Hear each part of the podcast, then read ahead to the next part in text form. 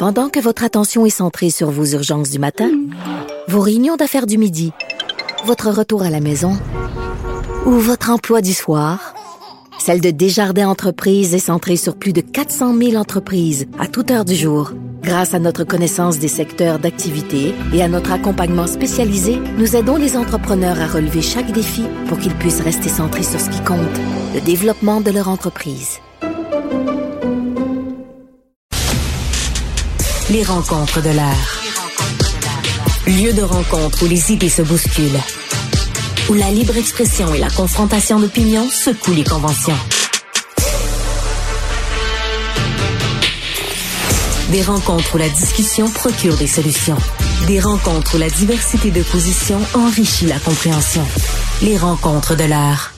Alors, euh, Joseph euh, Facal, si tu veux bien, je veux euh, raconter aux gens qui nous écoutent le drame qui t'est arrivé il y a quelques jours. Joseph a écrit un roman en deux parties et la deuxième partie sort en février et il est tout fier de son roman avec raison. François Legault aimait ça. François Legault a dit sur Twitter qu'il aimait ton roman. J'espère que tu l'as envoyé promener en disant J'ai pas besoin de vous, monsieur Legault. Richard, comme je suis, comme je suis un, garçon qui a été élevé euh, par euh, un père et une mère qui m'ont enseigné les bonnes manières. Évidemment, certains diront que je suis plutôt un vieux confini alors, peux-tu croire, dans un cas comme dans l'autre, j'ai dit, Monsieur le Premier ministre, merci. Merci. Et j'apprécie ce que vous faites, au-delà de mon insignifiante petite personne, j'apprécie ce que vous faites pour encourager la culture d'ici, qui en a bien besoin. Et nonobstant nos désaccords sur d'autres sujets, juste merci de m'avoir lu puis de dire que vous avez aimé ça. Alors tu vois, je suis vraiment un confini. Parce que François Legault lit des livres québécois et en parle souvent sur les médias sociaux. Écoute, euh, on s'est tellement plaint souvent d'être dirigé par des gens qui avaient pas de culture. Maintenant que on c'est comme si c'est impossible qu'il lit des livres. Il vient du milieu des affaires. C'est le gars d'un Transat. Les gens du milieu des affaires, s'ils sont rien d'un chiffre, euh. ça lit pas des livres, ça. Voyons, quel préjugé niaiseux. Richard, on peut penser ce qu'on veut des politiques de François Legault.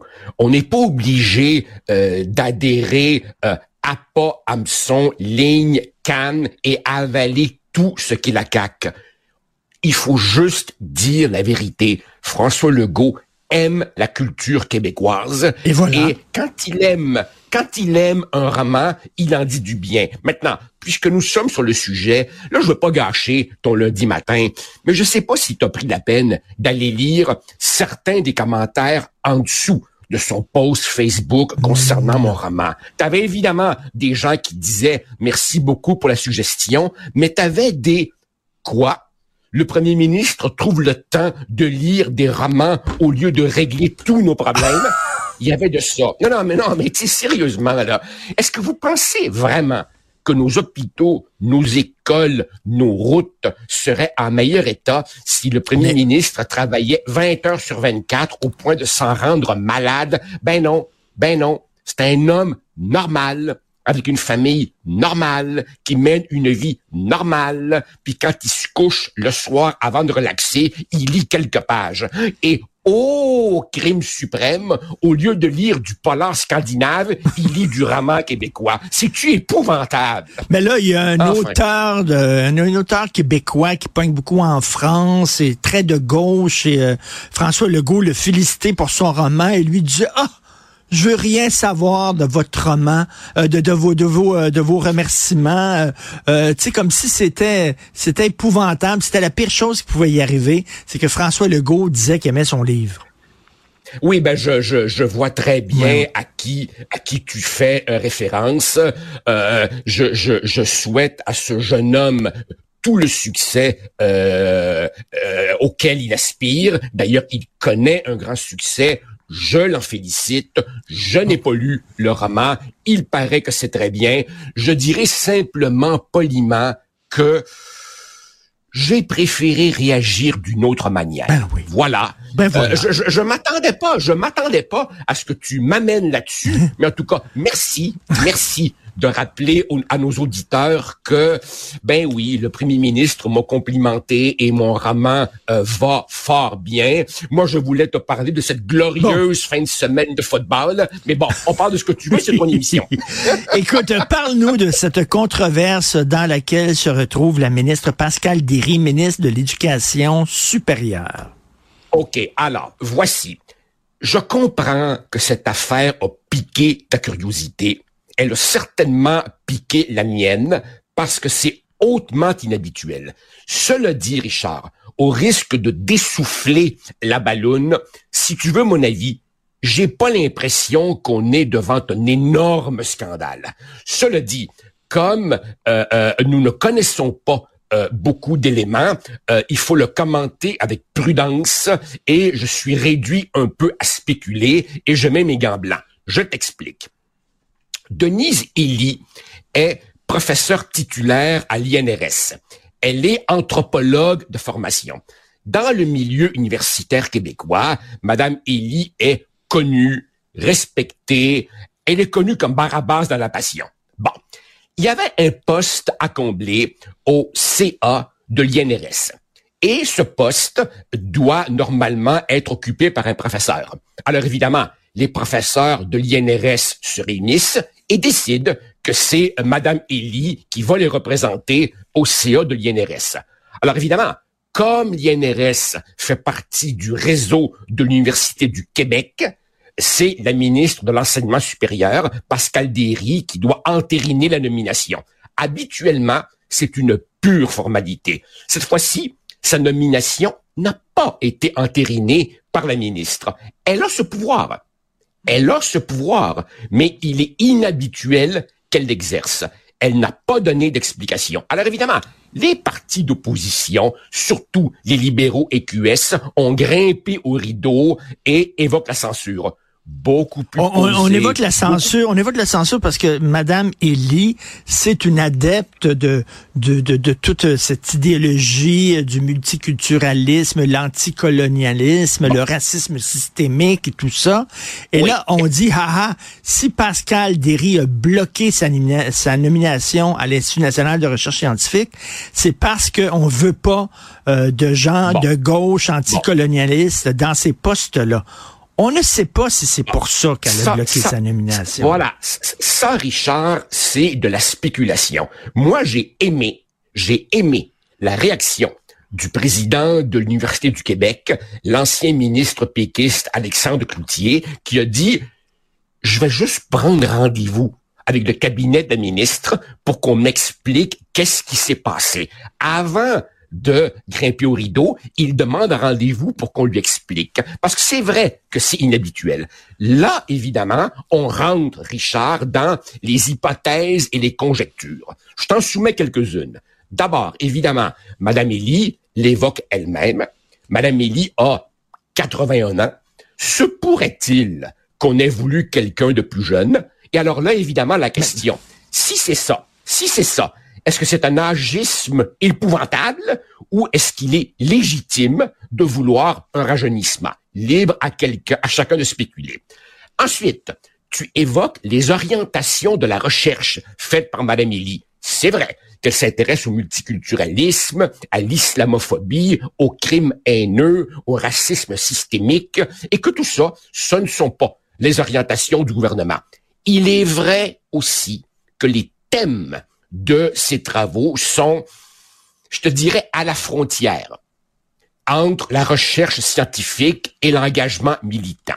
Donc, tout dépend de comment c'est fait. J'ai été voir, j'ai été voir certains des travaux de Madame Élie, et franchement, c'est une universitaire sérieuse. Je te donne un exemple.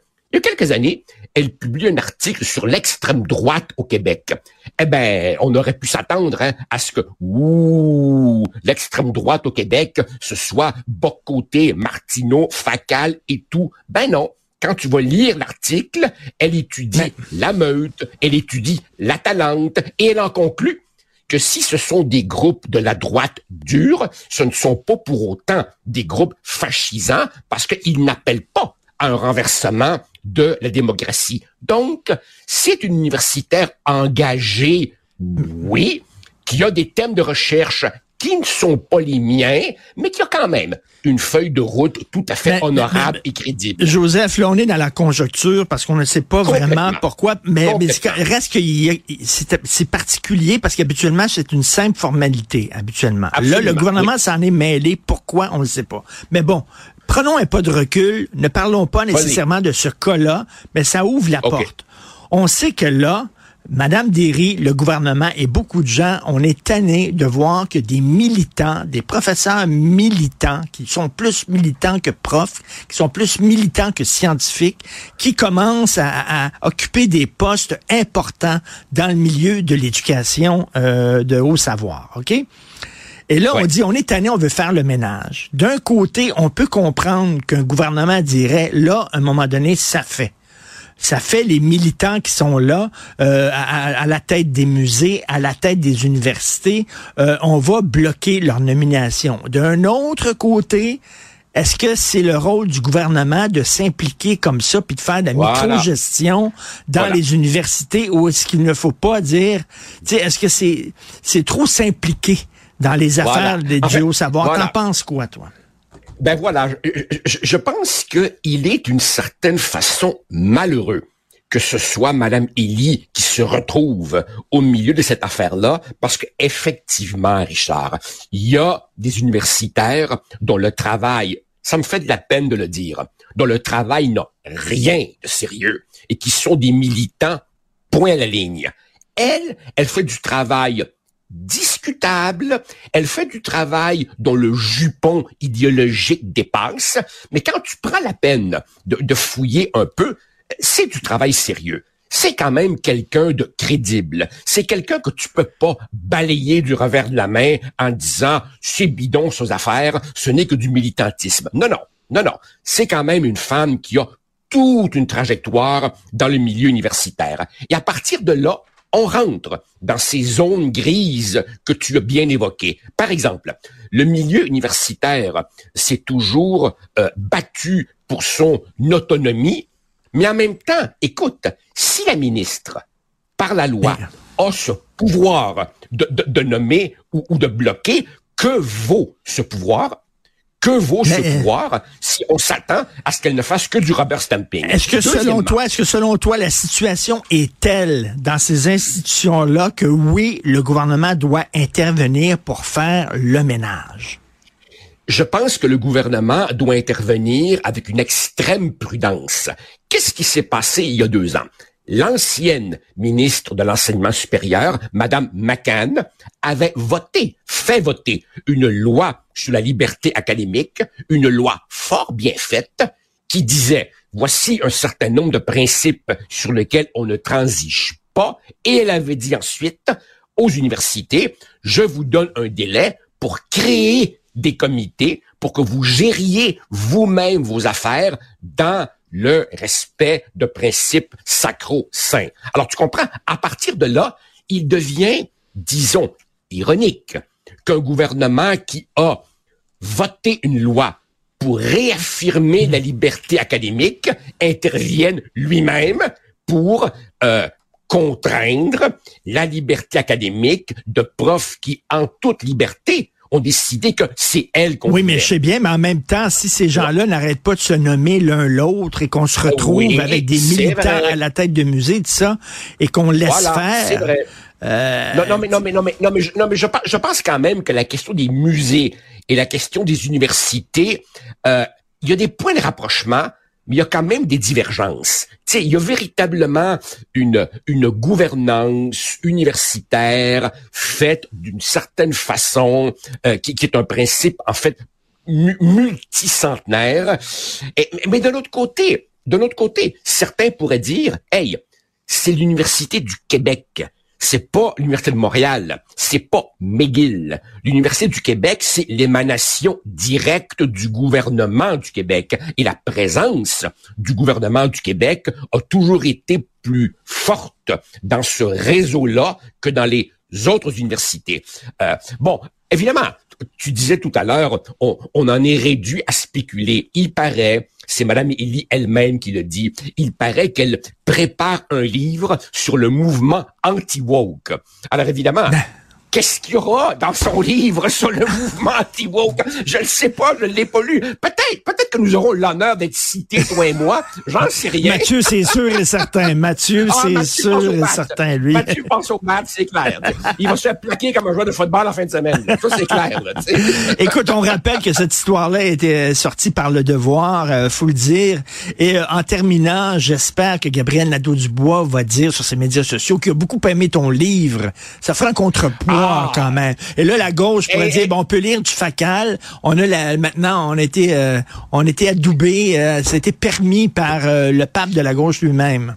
Écoute, ouais, mais écoute, tu mon, mon livre, mon livre se passe euh, au moment des rébellions, puis puis puis il y a bien des hommes, puis il y a bien des blancs, puis dans mon livre, c'est les hommes puis les femmes qui s'aiment, mais en même temps, en même temps, Ah, il y a un gay. Il y a un personnage y a- il y a- gay dans ton il y a- livre.